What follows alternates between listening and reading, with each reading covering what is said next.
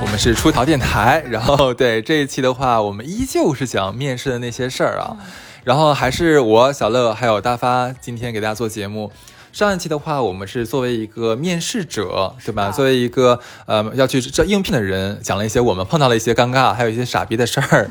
那这一期的话，我们角色互换，那因为我们工作了这么多年的话，其实我们也慢慢的从一个面试者变成了一个面试别人的人。那在这个过程中的话，我们又遇到哪些事儿呢？这一期的话，还是由小乐跟这个大发给大家带来很多很多有趣的事情。对，然后其实那个工作这么久了嘛，前几年是去面试的人，然后惴惴不安，疯狂的改简历呀，怎么怎么样，想展示自己。然后后面几年可能也慢慢的到了职业上的另外一个阶段，然后可以去有机会面试别人等等。然后我先问一下，你们有没有大发，你有没有那种从一个面试的人到一个去面试别人的人，有一种心态上的改变？嗯，我觉得我可能不是一种心态的改变，更多的是一种。立场的不同，嗯，就会回顾自己，甚至有的时候会跟自己身边的小朋友说，就是包括你的简历，包括等等一些透露出来的信息，其实很多时候是你给的东西并不是我想看到的，嗯，他没有站在面试官想看到的东西上来提供那些东西，所以会错失很多机会。但是在面试过程中，我也有那种当年可能自己的很多困惑，我也想尽量的在自己面试的过程中把。小朋友想了解东西，或者他自己根本还没有想到，但是，嗯，他的职业发展能呈现出来的一些内容给到他，嗯，这个大概是我的改变吧。这个可能有的来自于自自己，嗯，有一些也来源于我遇到过的一些很好的 HR。就是我有这种感觉，就是尤其是那种类似于媳妇熬成婆的感觉，就是你当年面试的时候得到的经验也好啊，觉得哇这个人好棒，希望将来也能成长为一个这样的人，然后遇到的那种上一期讲过很多那种傻叉傻叉糟糟糟心的事儿，你就会想说规避这些事情，不让不想让自己就是。变成别人嘴里那种大傻叉，别人面试完之后说：“哦，今天面试那个人简直了，怎么能有这样的人？”就是也不想成为那样的人。特别是比如说，听过我们上期的人有讲，我有讲过，就是那种一天连续安排二十五个人车轮战视频面试这种事情。我觉得对我而言，从一个面试别人的人和一个去面试的人，我最大的感觉就是我要尊重那个人，不论这个岗位是招什么样的位置，你要尊重那个每一个来面试的人。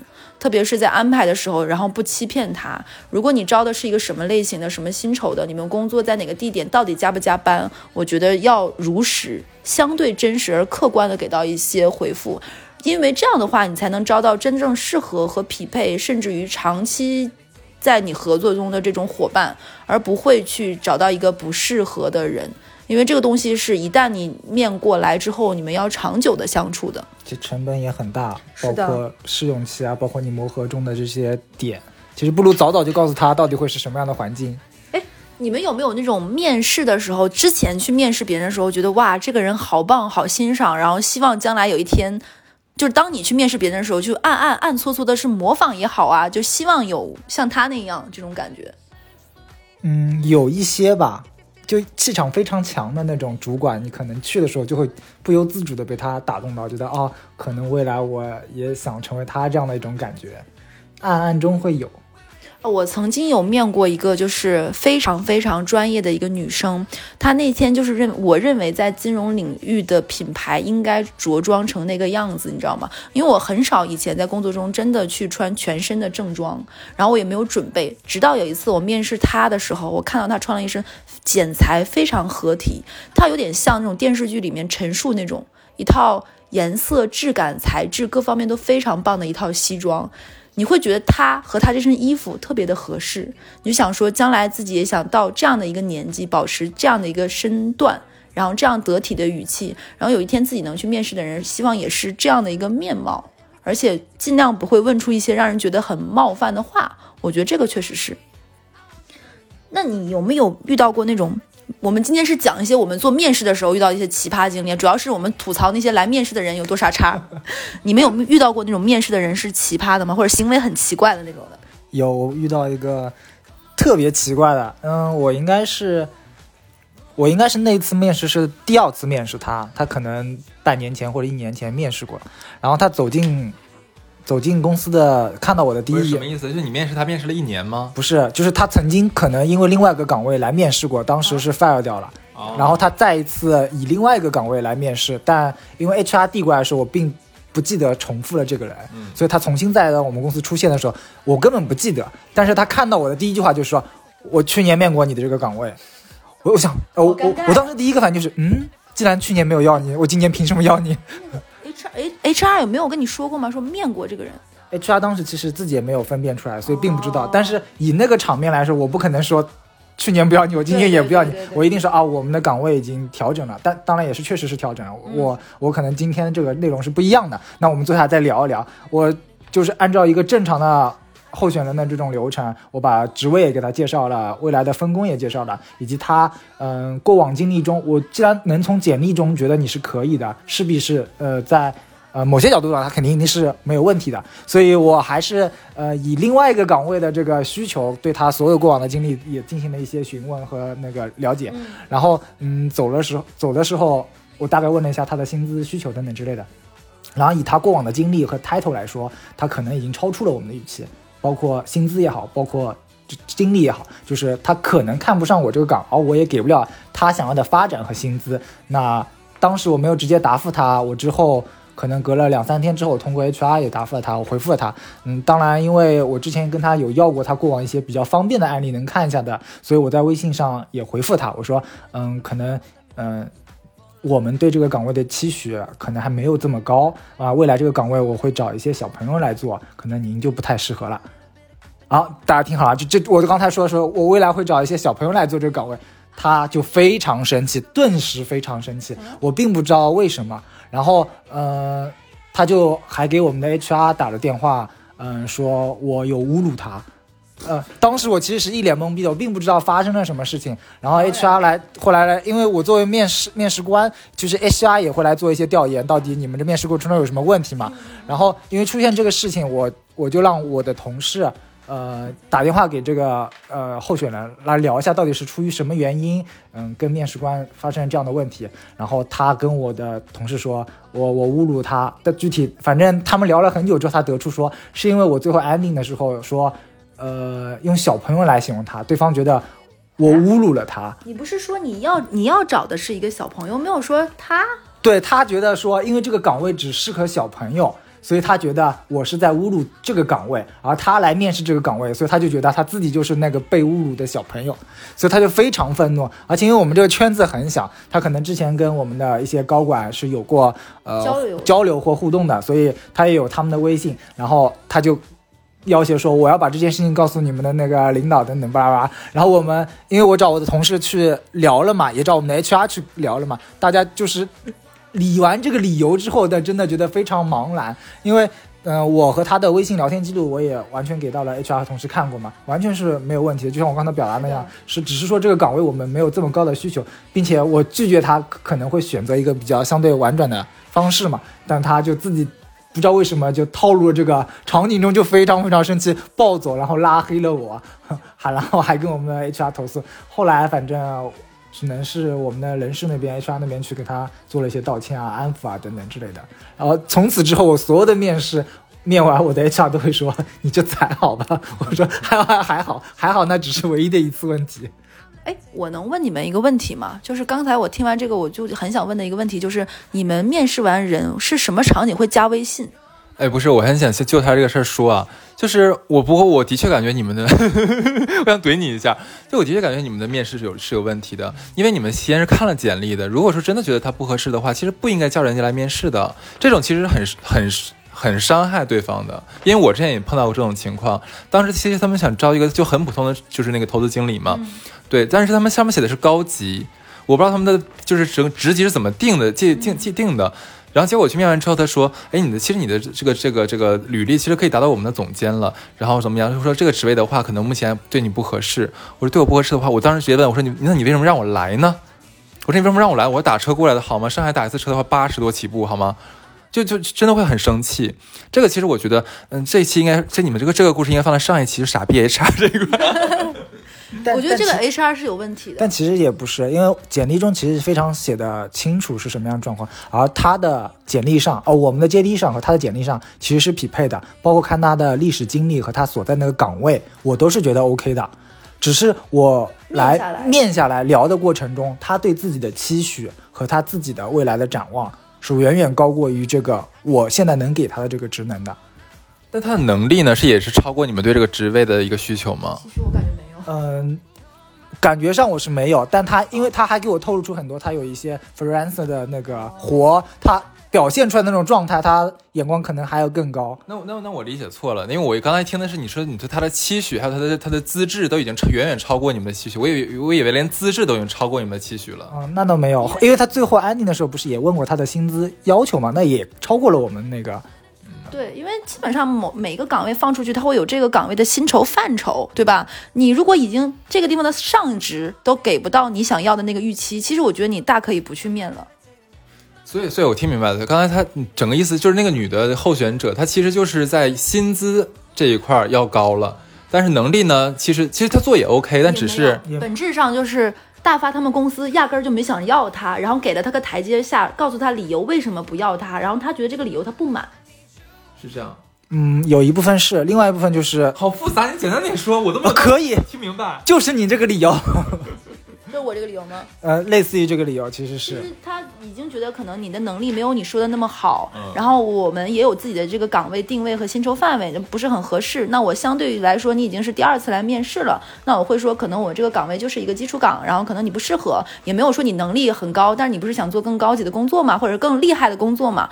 然后这个女生会觉得，啊，那既然这个样子，为什么还让我来？他的他的不愉快，其实这是有一个两个人在不同维度沟通的问。题。那刚才刚才我是听听完之后，我是以为是说他的能力是 over，就是已经已经高过你的需求了，然后他的需求也高过了。我觉得那你这样让人来面试的确不合适。那但是如果说能力不够，然后还想要那么高的职业薪水的话，那那是不应该。嗯你想一下嘛，他去年来面试的时候就没过，就肯定不行啊。这个真的，这个故事里面有一部分是可以吐槽吐槽 HR 的。这样的情况，你为什么安排了两次？对，对对对对对，其实应该在跟面试官之前讲清楚，这个人有来过，你还想再面一下吗？如果嗯面试官同意了，说哎，可能今年和去年的行情不同，然后岗位定位又不一样，可以让他来再试试。我当时看到他第一眼，他还说出了那句“我去年来面过，你们没要我”的时候，我当时就想，这我该怎么接？就我觉得，其实你面的那个人大概的工作范畴和内容，我知道是蛮考虑考验一个人交流和沟通技巧的。对对对面试的时候，如果你还想要来这家公司，其实上来说出这样的话，并没会显得你这个人有个性或者特立独行，其实是一个非常冒犯或者是不愉快的开始了，嗯，就打下了这个基调了。不如把你们这个 HR 杀了几天吧，真的。有一点，哎，我之前有过加过一些猎头，包括一些面完之后，哎，我刚才那个问题你们没有回答，我们先回来，就是你们会难难得有一次你自己把话题 Q 回来。你们是什么情况下会加一个面试者的微信的？嗯、我多数可能就是我想看的更多一下他过往的一些经历。如果他对，如果他现场能直接提供说，呃，我网上就能看到案例，那我就直接看了。那您如果不方便，你可以邮箱发我也可以。但是如果面试者说啊，我可能是微信更方便一些，那我就选择微信。但是我想问，为什么要加面试者微信呢？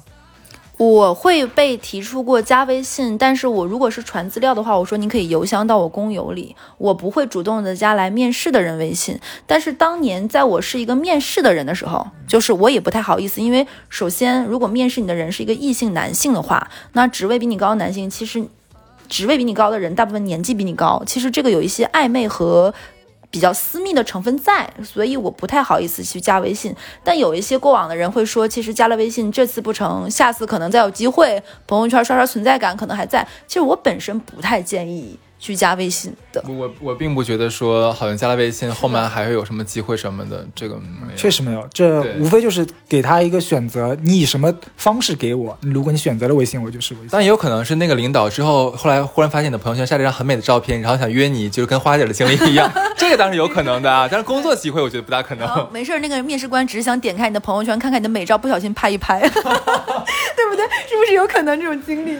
我一会儿就问问花姐有没有这种情况。对，那我讲一讲我之前的那个面，就是听过的故事啊。我有讲有一个那个游戏公司的猎头，呃，那个 HR 跟我说，他之前遇到过什么情况？你知道游戏公司的 IT 其实工资很高，对吧？他们是一个高薪类的工作。他说他遇到过什么情况呢？是交大的三本。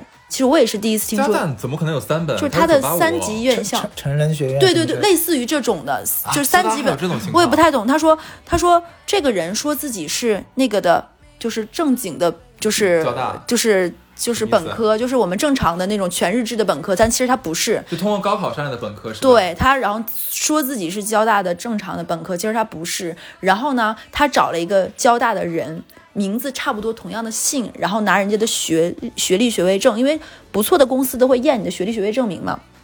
然后说自己改名了，然后高等学院的学历你改完名之后，你还是要用全来名，你没有办法改你的学历学位证。然后说自己改名了，整容，被查出来之后还在撒谎。啊，对，还在撒撒谎。这个当时他他们家那家公司 HR 在朋友圈疯狂的说，我实在是忍不了，一定要把这个故事晒晒圈讲出来。我们可以整个行业严格的封杀这个人嘛。然后被发现了说，然后对方开始跟他说，我很不容易。其实我们家只有这个读书的名名额，我上面三个姐姐，后面一个妹妹都让给了我，但是无奈于我最后只上了这个学校。我很珍惜这个工作，我在本科期间就苦心研究编程，我可以给你看看我的。然后我说他的编程很厉害吗？他说也就比也就比 Hello World 高级一点点。这个梗我知道。然后我当时我说有被笑到，然后他说他说连我一个 HR 都能看出来非常的一般，你知道吧？就是代码的水平。然后说你看这是我这些年的这种，就我包括我在论坛上发表了什么什么东西，我觉得我能够胜任这份岗位。你不能因为我的简历，我为什么简历造假？不就是太想要这份工作吗？这是我的一个上进心呀。这是什么借口啊？他说：“我说我说这是我听到本年度最好笑的 PUA。”然后他说，然后那个人跟他苦口婆心说，然后苦口婆心真的没有错。他说：“你再想一想看。”他说，然后那个 HR 说：“我觉得你在骚扰我，我可以有权不接你的电话。”他又换了个电话继续打给他，这太夸张了吧？然后说：“说我可以给你跪下，说你只要你能让我来。”然后那个嗯 HR 说：“你这就已经不符合我们公司的核人制度了。就我们是要求已经明确在简历上说是要什么样的学历、什么样的那个什么，你都不符合，包括你的专业能力，你都过不了去。就你在 HR 这关你都已经过不去，你只能不是简历他都筛不过去。对他的简历造假筛过去了，结果先面完之后就发现问题，因为你知道这个方面的技术类工作，其实几句包括讲一些专业，包括之前的一些，其实就能够看得出来的，见真章的。所以然后他就说我可以给你跪下。然后那个 HR 说：“我为啥要你给我跪下？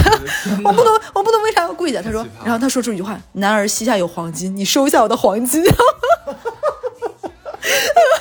说，我说太好笑了，那把他杀了祭天吧，真的和那个之前那个大妈他们公司放在一起。我说我有被笑到，真的太搞笑了。然后他说，哎，闻所未闻这种事情。对我说这个人和你之前那个讲那个咸鱼那一期那个知识付知识那个可以那个换来等价价值，是不是有异曲同哎，工的妙处？要说跪下这个事情的话，我他妈以为民国时代发生的事情呢。主要是他后面那句话“男儿膝下有黄金，你要收下我的黄金。我说哇，这上来就是这，我说这个没有准备好，我觉得哎，这是今年的故事吗？还是很早之前的故事？就前不久。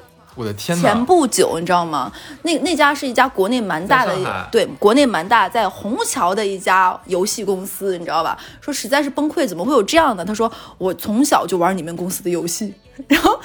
就是差不多能编撰出一副十万十万字的小说，我是如何玩你们家游戏的，爱上了你们的游戏，然后致力于做一个编编程这方面怎么怎么地，然后为了这个我怎么怎么样，就像安陵容一样，就苦苦苦苦打怪升级，为了这一些，然后就是最后编造简历，为了什么？还不是我就只面你们家，我都没面别人家，我就只想骗你一人。而且我觉得他胆子真的很大哎，面这么好的企业，然后居然敢造假造假学历，他学历还是国内数一数二的大学。的，而且而且就是，其实我觉得那些面试的人真的不要在这些地方撒谎，包括你什么四级六级是假的，一个还不错的公司，这些都发现得了。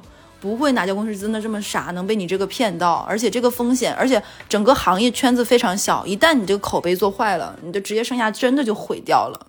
对，然后呢，之前我还听说过，就是一个花姐跟我说，她说她面试过一个人。其实你知道，销售这个岗位不在乎你，其实很多的，其实更更在乎你这个人。精神面貌、情商各方面、能力、资质、资源等等。他说他遇到过一个奇葩的一个男生，已经工作三年了，你知道吧？一个工作三年的人，你可以当上一个成熟的打工人了。对吧？你其实已经有很多不错，比如说你第一年是在学习，第二年你在积积累，第三年你可能就突破或者是成长自己，对吧？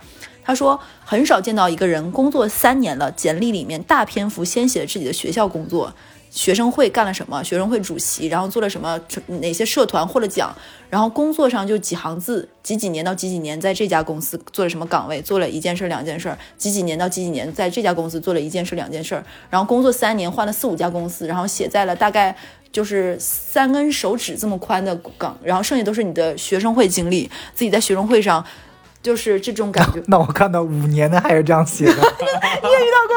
对 我当当时我就懵了，我想，嗯，这个你又不是刚毕业，就这么大篇幅全是学校的，有什么用？是的。然后我就在翻，哎，工作在哪里啊？工作在这里啊，只写了这么点，而且非常概要，就是。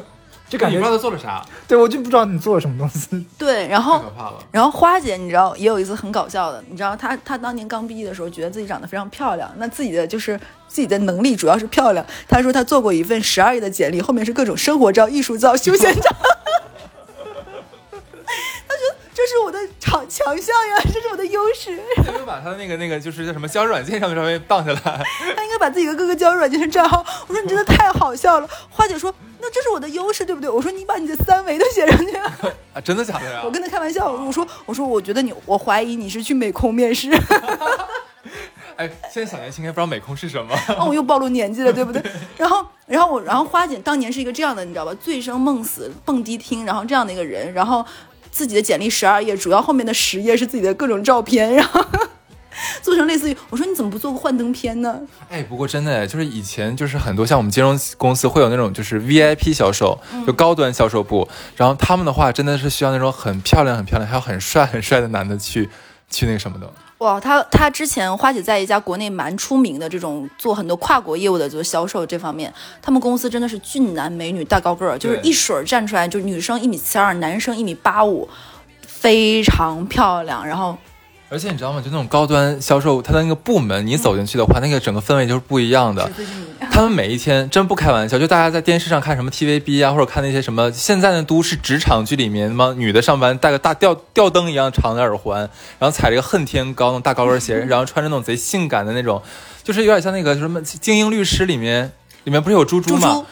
我跟你讲，我之前那个那个 VIP 销售部门就是那样，天天那么穿，穿穿礼服上班的。花姐就是这样的人。花姐就是这样，她觉得她自己是美型。我说你当年是这样一个傻叉，你现在怎么这样？她说不一样了，我现在是一个面试别人的人。她说这种工作三年啊，你那个更夸张，五年。你看傻叉不止，可能就是三年过了两年之后来面试你这儿了，你知道吗？那都祭天吧，要不然。今天有祭天的人很多，能捆绑。对。不都说二零二一年可能不好过吗？那不如就杀几个吧。这个真的很搞笑。他说，他然后跟我们讲自己在学生会怎么初创一个社团，然后艰辛，然后跟我说这个就是跟这跟工作是异曲相通的。然后自己在工作这几年不顺，觉得自己的人生的辉煌都在学生会，那我就把自己最辉煌的一面展示出来。我相信我能在这边做得更好。然后他说，然后他说这个男生说到这里的时候还耸了耸肩，然后。然后他说场面真的，他说很尴尬。然后他就觉得，哎呀，就是也不好说什么，就婉转的把这个一会儿我们再说说别的事情啊。关键他还把这个人邀来面了，是吗？你你当时你知道 HR 就是有的时候他会帮你说聊，哎，聊下来这个人其实不错的。你先跟我说实话，花姐是不是看了那男的后面有十二页的照片？大肌肉什么？对，花姐也说看这个男生的照片是帅的。你看，果不其然吧？所以有些优势还是需要展示的。对的。那十二页照片这个就 软件不行，硬件上呀。真的很搞笑。然后花姐还给我看过她当年的简历，我说不得不说，在那个低像素的年代，你这个照片确实还已经很不错了，你知道吗？然后还有一个是花姐跟我说过，她说他们公司是那种毛玻璃在中间，上面是能看到的，下面下面是能看到的，你知道吧？你你有你懂那种？然后她说她之前有个面试的人坐在那里，不知道这个没有忘记了这个毛玻璃下面是光面是可以看到的，然后还有点单向，你知道吧？那个男的在里面坐久了，你知道吧？就是很多这种公司，它下面是全地毯的，然后那个地毯很厚。他说就看着那个男的脚先在那里搓地毯，噔噔噔在那搓。穿着鞋吗？穿着鞋，搓一搓之后好像热了，可能搓出脚汗了，他就把鞋脱了。啊？他没有穿袜子哦，皮鞋没有穿袜子。不磨脚吗？他说，他说花花姐当时就觉得脚下一热，看这个画面，然后看到那个男的就把脚在那个地方搓搓搓搓，他还很开心。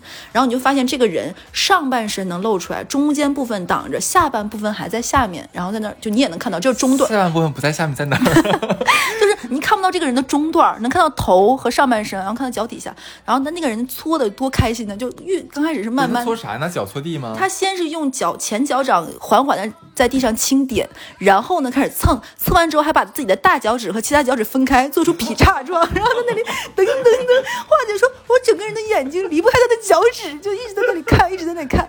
然后呢，里面的人完全没有发现，然后这个人就把自己的大脚趾和剩下四个小趾做出奇怪的各种分叉的动作，等着很久，等无聊了吗？很无聊，你知道吗？因为你再无聊也不能干这种事吧？他比他说面试的时间早到，你知道吗？他说最冲突的时候，这个人长得还不错，哎，花姐面的 暴露的花姐，然后他说，而且练的特别壮，你知道吗？那种健身男生，花姐就是好色，我跟你说。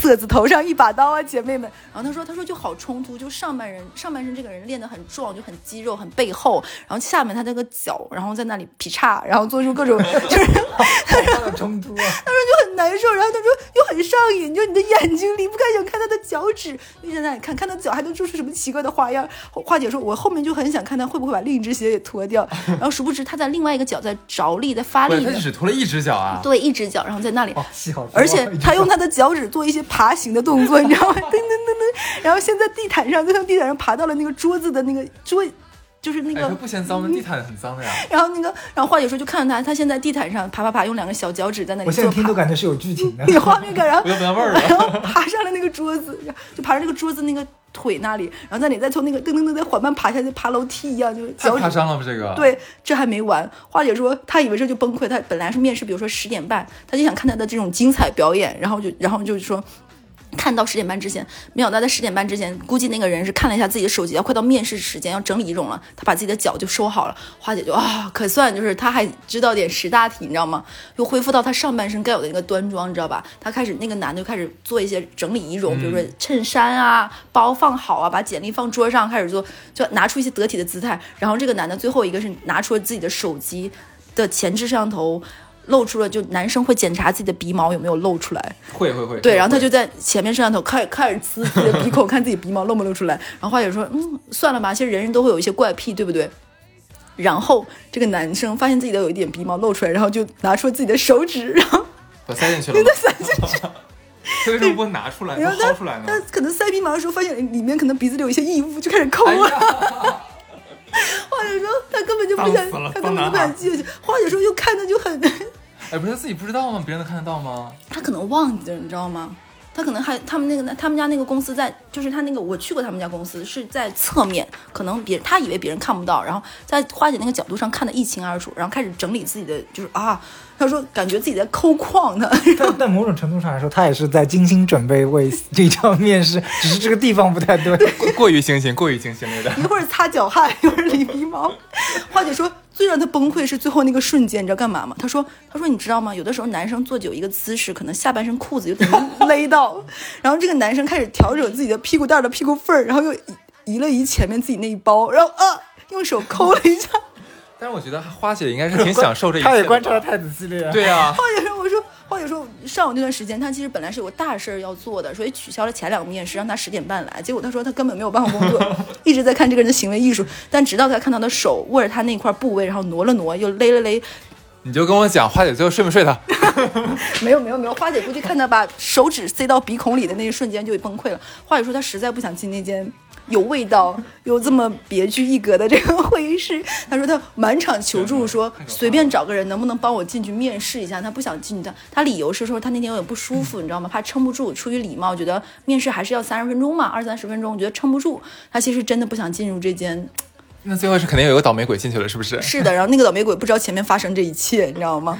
那倒霉鬼跟他睡了吗？你好脏，是不是这个很恐？我我好怕。你说我 这太好玩了对我上一期讲放屁，这一讲这个，然后我觉得可能放女孩就是了，每次就是你了。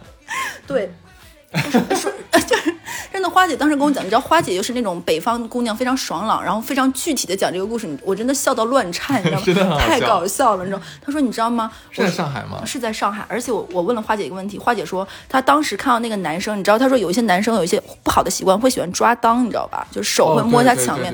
她说她当时就在想说，如果这个男的抓完之后把手收放到鼻子面前闻味道，她说他会立马原地爆炸。她说所幸那个男生没有做最后这个触犯他底线的动作，但是他实在是还是不想跟这个男的正正面面对，他觉得不但会笑场，他会崩溃。哎，你刚才说那个抓完当中 闻一下，这个中国还好，就是白就是外国人经常这样做，真的真的真的，在很多政治场合都会有人这样做。是吗？为什么？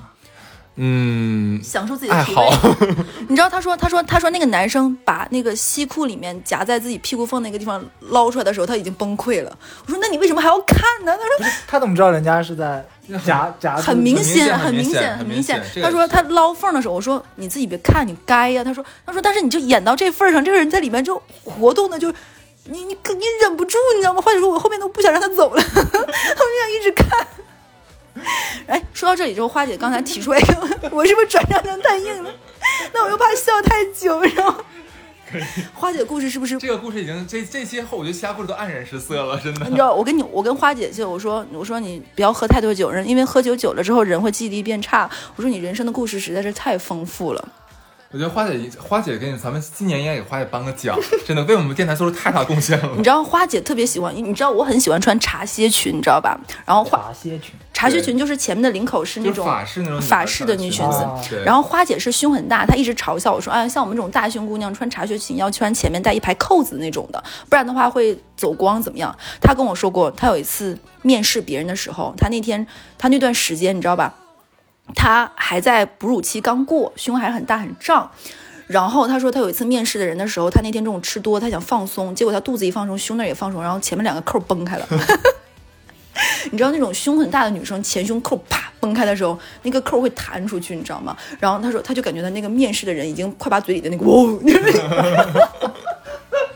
越混然后花姐说，她当时还想拿出自己的得体，然后想用一些简历挡一还 怎么得体？但是没有办法，她发现她自己抬起她的右手的时候，发现那个缝儿裂得更大，然后 已经快把南半球露出来了。之后，花姐说啊，只能用用自己的左胳膊抱住自己的右肩，然后然后那个男面试说：“我跪下，我求你让我进公司，你让我跟你一起工作。花姐就只能拿她的简历挡住自己的胸前，然后之后自己去面。但是她已经发现那个面试的人已经没有办法好好面试了，你知道吗？就面试的那个眼睛，那个男生无处安放自己的小眼神，还要显出自己没有在看，又想笑，还想看，又想瞄，又想笑，然后还要说话，都是很乱。花姐的人生就是一种大型的行为艺术，你知道”吗？哎呦，太我真的太喜欢花姐，真的，是不是很有趣？这个花呃，真是出逃之星的。对，然后然后花姐就说过，说不论怎么样，不论这个人再怎么样，我怎么也要面试他二三十分钟，你知道吧？就是哪怕你觉得不合适，这个该有的流程都要走完。这个你们怎么看？你们觉得呢？我觉得还是应该走完的。就你肯定得给候选人有一个这个整体的状况的介绍，你也得了解完他的所有的内容阐述。但是如果我是花姐的话，我会说不好意思，就是我先出去换一下衣服，或者说先整理一下，然后我再进来。然后那个花姐说，她出于这个礼貌，因为她的理念就是不论怎么样，你来面试我，你浪费的这个时间，我面试你这个流程，哎，怎么能浪费呢？太精彩了，这是天德呀，这是福气啊！你知道花姐听我们电台的，要生气了，不给我故事了。然后她说，她说怎么要把这个流程走完？我说这是她的职业素养。我说你还有素养呢，你还有职业呢。你还说我？然后，然后他说这样不合适，还是要把这三十分钟走走完。但是之前也有过那种说。来面试的人，面试完就是我也觉得秉承这个原则，既然你来了，我们俩彼此浪费了这个时间，三十分钟该有的流程走完，但就会有人来说说，那你不合适，前面怎么不说？你面试我这么久，那那我其实心想说，那你是觉得我面你五分钟就合适吗？他说你会给我造成错觉，觉得我很不错，你才愿意面试我这么久。但是不聊那么久的话，很多问题也聊不透，也聊不知道是的，你觉得呢？对啊，还是要稍微展开一些吧，否则见了面啊，演员不行，星座不对，那算了吧。但 你这你这个也很过分，我跟你讲，你个不要脸的，你应该在上一期，他应该在上一期的那个对上一期骂死你，真的。哎，但是我之前不有在电台里讲过，某一些公司他们很信这个的，比如说某一个蛮出名的互联网公司，他们、他们招什么必须什么星座，招什么必须什么星座，确实有这样的傻叉公司。然后确实有一些面试者也会说说，那我不合适，你五分钟告诉我就行了，你为什么面试这么久？你还要跟他解释是，那我也不希望我的第一眼会有偏差，我希望更多的交流能见到你更全的一面，对，也要这么解释，他就很不高兴，如果甚至于他会不高兴，觉得你在戏耍我，我。然后他说也说过像哈，就像大发刚才讲过，他说我要投诉到 HR 怎么怎么怎么样这种的，而且他会说，那你当时没有加我微信，我就知道你们想要我。哎，我问一下，你们做市场条线的，就是都是面试者和会跟那个应应聘的人都会加加微信不会我不会，哦都不会的。除非非常必要有一些要求才，不然也不会。对，因为你一直提加微信嘛，就我们这个行业是不加，真没有人加微信。还有就是，你知道吗？以前我不信这个邪的，最开始我不懂，就是很多公司进公司之前会有笔试，会有面试，还会有一些情商测试、智商测试。我之前一直觉得情商测试这个东西可能就比较假，你知道吗？什么十六重人格、哔哩吧啦。后来我跟哈斯共同的一家公司曾经出现过一个什么情况？一个人他的简历不错，学历也很过硬，然后他所在这个他是做一定研究类的工作嘛，也很匹配。你应该知道我说的是谁吧？然后这个人他的情商测试没有过，但是当时这个岗位急需招一个他所在这个领域蛮懂蛮专业的人。然后因为其实这是一个公司比较严格的人事制度，当你这个不过，其实就说明你这个人存在一些。潜在的风险，那 HR 要规避这方面的风险，所以就会劝主组业务部门说，那这个人情商测试没过，分数还比较低的，建议你们不要要，因为这样的话，如果如果招进来会有不必要的麻烦和风险。其实你们可以再去尝试一下，把这个时间拉长。但是当时的那个主管是觉得不行，我要要，万一这个动编了呢？很多业务部门就很怕 HR 封编啊、缩编啊等等，就非要招。然后这种是要打特殊的申请的。动用到 CEO 这个职级，然后来去打一个特批，然后让他进这个公司，也就是因为这个人，我才能懂得情商测试这个东西的必要性。这个人进了我们公司，就是一道炸雷。他能够，他能够通过每一个行为告诉你，他确实是情商不够。然后他会在公司歇斯底里的大叫，然后吵架，然后跟主管吵架，然后怀疑、臆想其他男同事喜欢他，觉得自己非常优秀，这家公司配不上他，等等等等，然后闹成了很多问题。但是。一些这样的公司，你把人招进来过了试用期，其实你没有任何的理由能够很好的 fair 到他，然后这样会造成很多很不必要的麻烦。然后其实我就是觉得，如果你在面试的时候，就是像上一期我们讲过，如果这家公司你觉得气场不对、不合适，你就不要大可不必去了。那如果你面试的时候都觉得，虽然这个人硬件条件不错，背景也不错，很物美价廉，对吧？但是你发现这个人性格上的这个问题，我觉得是不要冒这个风险的。对，而且就你刚才说的是怎么开除他嘛？对，我觉得这是蛮值得讨论的一个话题，就是我们招了一个不合适的人，怎么开除他？你之前有你之前有碰到这样的人想开除掉的吗？你有吗？嗯，有。对，但是当时没有什么办法，也是过了试用期。关键那个人不是我招的，你知道吗？是上面硬塞给我的。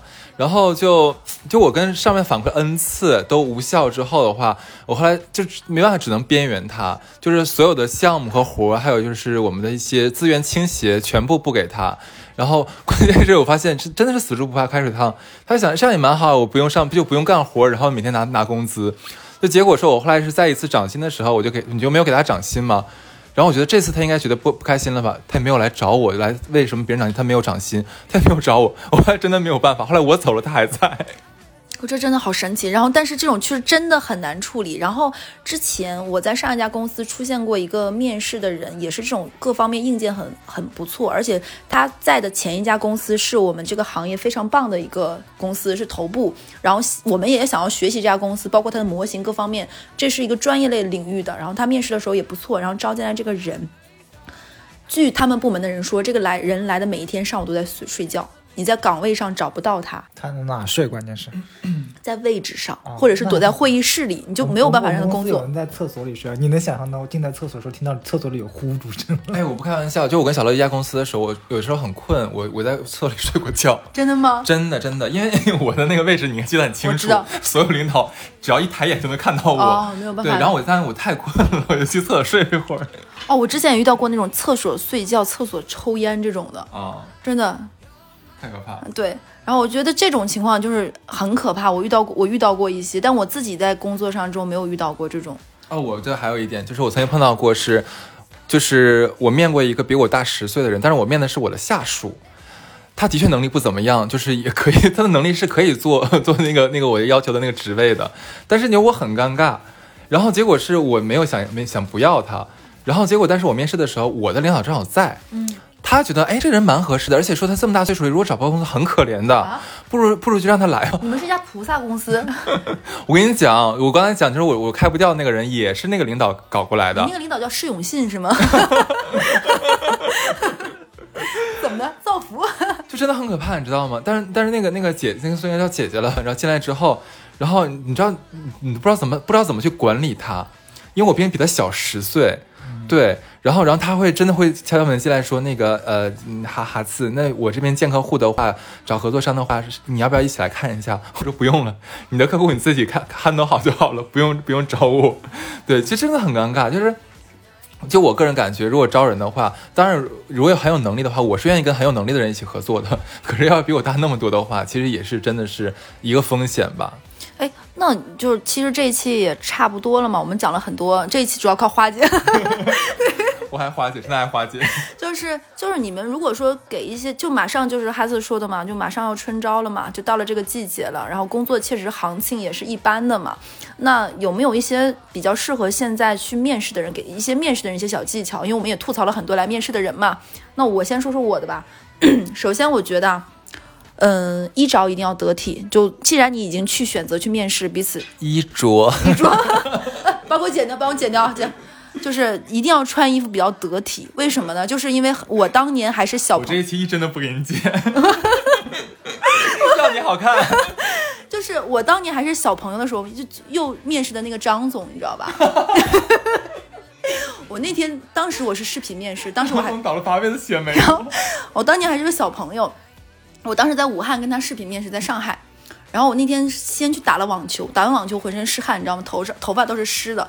然后当时我已经达拿到了一个 offer，没有想过去这家，然后结果面的很顺利。其实当时真的是年少无心，太轻狂了，你知道吧？然后我就坐在那里的时候，然后那个张总问我说：“哎，小姑娘，你其实蛮自信的，我们这家金融公司其实还蛮注意着装的，你怎么就穿成这个样子来了？”你知道我既然你知道我张口说什么吗？啊！我说，因为视频视频面试你看不到我本人，我希望给你展示出我日常里面的一面。然后，然后那个，然后那个张总是个很和蔼的说啊，你这个人很真性情啊。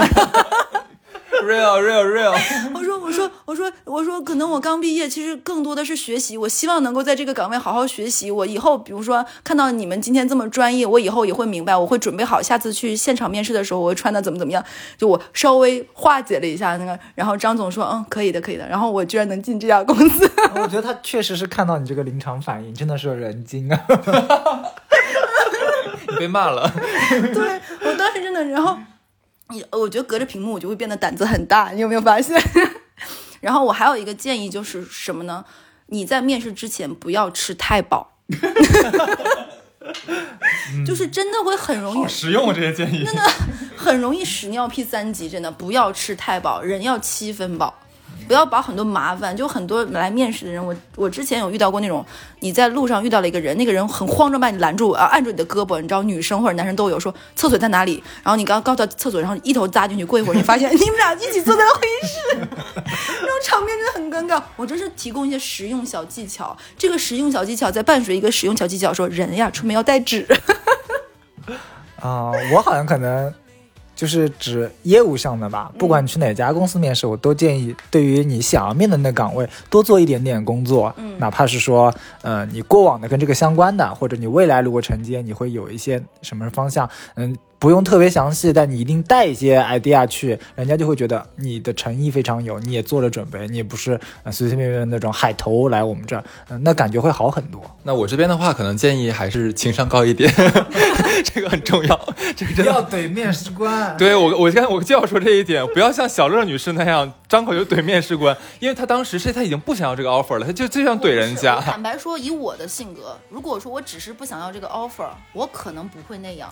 她前面。真的是说了太多，有我觉得我被羞辱到的这种，就是我觉得如果你尊重我，你不会说出这样的话，我们不会这么不愉快。你们之间不要带着那种，你知道有的时候人看你的眼神是打量也好，哪怕隔着镜头你也看到。如果你不做那些过于冒犯的举动，我觉得不会。我觉得最后我是我的正当防卫。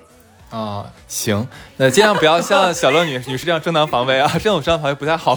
对，大概率会大概率 offer 是拿不到的。对，然后呢，有些可能像 HR 的话，他可能说话比较尖酸刻薄一点，肯定是有的。对，大家的话还是想办法，要么笑一笑，要不然的话就是想办法用你的语言技巧把它化解掉。这些都是其实都能让对方看到你的这个语言的艺术呀，还有处理问题的这样的一个情商，这点很重要。如果你实在不具备的话，那就 那那就以最真诚的态度，他问什么你答什么就好了。对，你笑什么了？我又想到花姐那个那个脚了，画面感。那这期就到这儿，好嘞，拜拜，面试顺利，拜拜。I got you, moonlight, you're my starlight. I need you all night. Come on, dance with me. I'm levitating.